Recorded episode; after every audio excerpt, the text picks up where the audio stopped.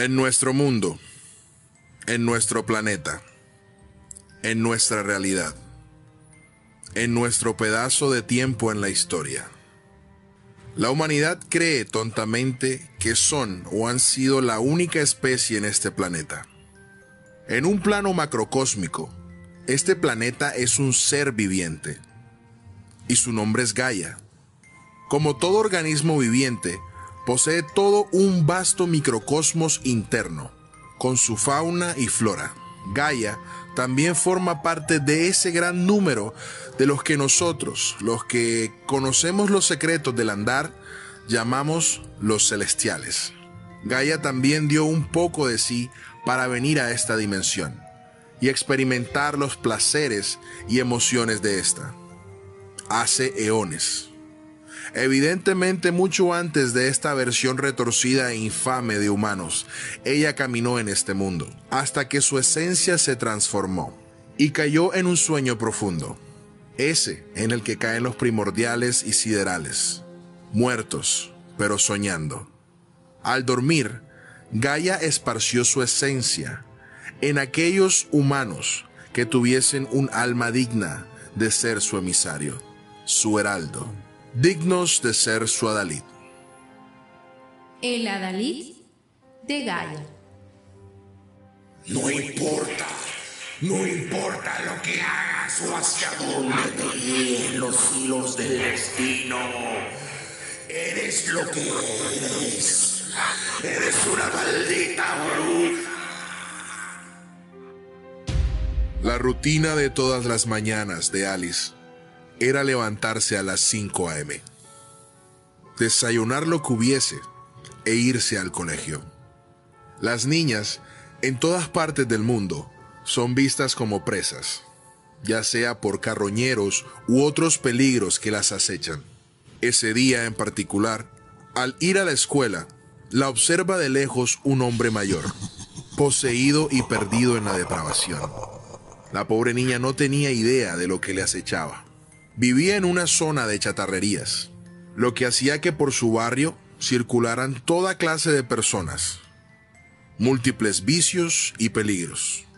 Al salir del colegio, la niña recordaba con alegría, porque por las tardes, cuando dormía, se veía envuelta en una esfera de luz, como un capullo de energía.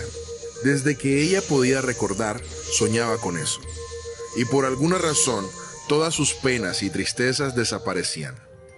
Su padre vivía del día a día y por eso su mente maduró rápido. Esta niña sabía lo que era trabajar, pasar hambre y el sacrificio que cuestan las cosas. Aún así, cada vez que dormía, recuperaba fuerza. De alguna manera este capullo le devolvía las ganas de vivir. Regresando del colegio, y al doblar la esquina, casi al llegar hasta su casa, es tomada del brazo por este hombre, el cual bruscamente la mete en un callejón, tapando su boca, casi hasta hacerla perder la conciencia. Lo peor estaba por ocurrir. Este asqueroso hombre golpeaba a la pobre niña con el fin de que ésta perdiera el conocimiento para poder abusar de ella. Sola, sin ayuda y sin poder defenderse, muy asustada y con lágrimas en los ojitos, pidiendo que no, no le hiciera daño, que la dejara ir. La toma por el pelo y la lanza contra la pared del callejón. Sin aire, esta se acurruca como un bebé para evitar que este hombre la siguiera golpeando. Iba perdiendo el conocimiento poco a poco. Ya no podía resistir más. Y en su mente se proyectó se proyectó a ese sueño. De repente se ve envuelta en un capullo de energía, pero el dolor era demasiado. Cuando la niña está a punto de perder la conciencia, el capullo se rompe. Una voz serena y apacible le dice, Tranquila mi niña, ya todo estará bien. Siente cómo se llena de energía y este hombre súbitamente se detiene al ver que llega un perro y comienza a ladrar. Y de repente llegó otro y otro más. Al cabo de un momento era una jauría entera de perros. Los perros comenzaron a atacar al hombre, lo mordían en las piernas y los glúteos. La niña se pone de pie, ve al hombre y no solo ve un ser humano. La niña puede ver a los carroñeros y parásitos que de él se alimentaban. Sin pensarlo, la niña levanta su mano derecha y dice estas palabras con su voz, pero no era ella. Exterminium.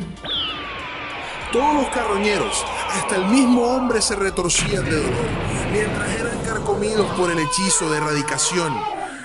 El horrible hombre y sus demonios miraron a la niña y le gritaron, No importa, no importa lo que hagas o hacia dónde te guíen los hilos del destino.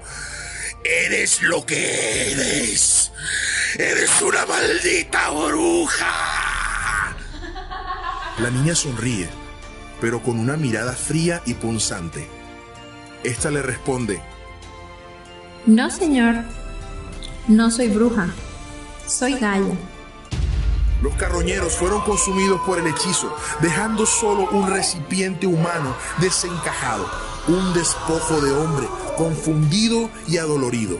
Los perros se alinearon enfrente de la niña para evitar que éste se le acercara, gruñendo y amenazando.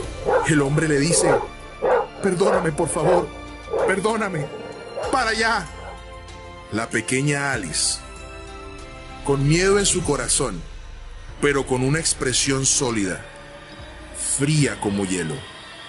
Le dice con una fina y suave, pero muy contundente voz, sangrando y adolorido, el hombre se da la fuga, mientras que los perros van tras él. Al cabo de unos cuantos segundos, la niña se secó las lágrimas, se limpió el uniforme, un poco golpeada y asustada, pero con una expresión firme y sin titubear, se marchó a su casa.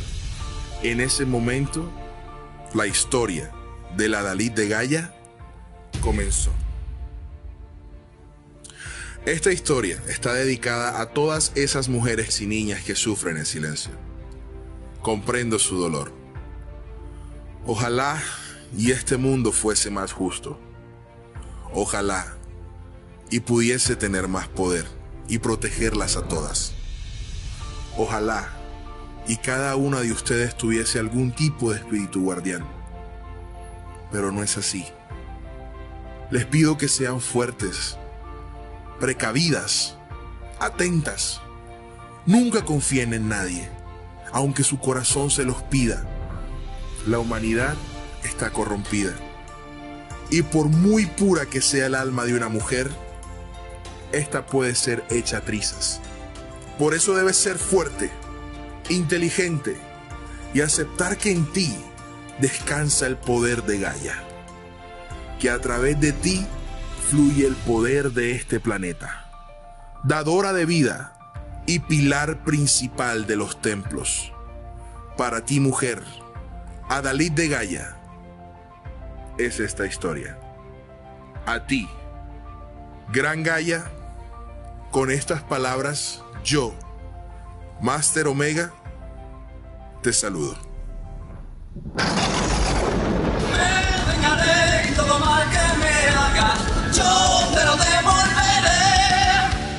El hombre nunca fue dueño de Gaia, es justamente al revés. Me vengaré y todo mal que me hagas, yo te lo devolveré. Gaia, es justamente al revés.